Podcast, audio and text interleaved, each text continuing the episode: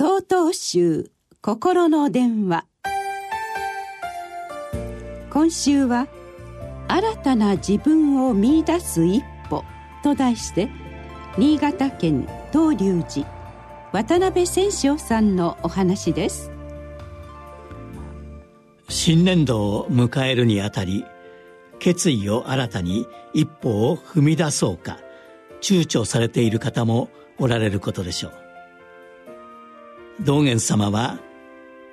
それまでの常識や見解にとらわれるな。百尺の竿の先端に登って手足を放って一歩進めよ。と修行者を励まされました。一尺はだいたい30センチですから百尺は30メートルの高さになります。ですから30メートルの高さの竿の先から一歩を踏み出すということは転落を覚悟の上相当な勇気を持っての一歩ということになります。昭和43年4月私は生まれ育った故郷と親元を離れて県庁所在地にある大学の附属中学校へ進学しました。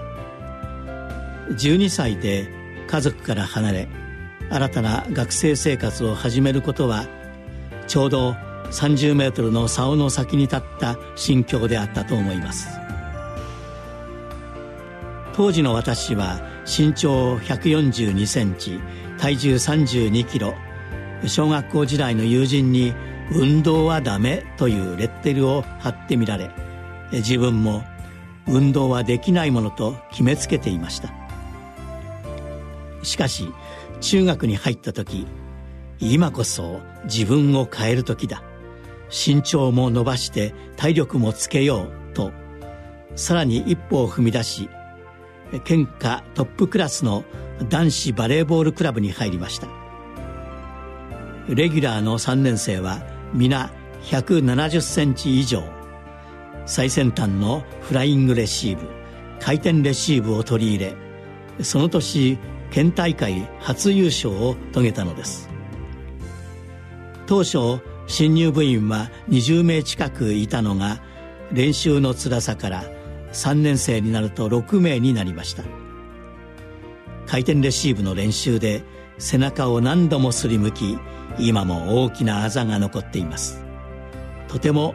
先輩のような成績は残せませんでしたがなんとか3年間やり通しました。おかげさまで体力もつき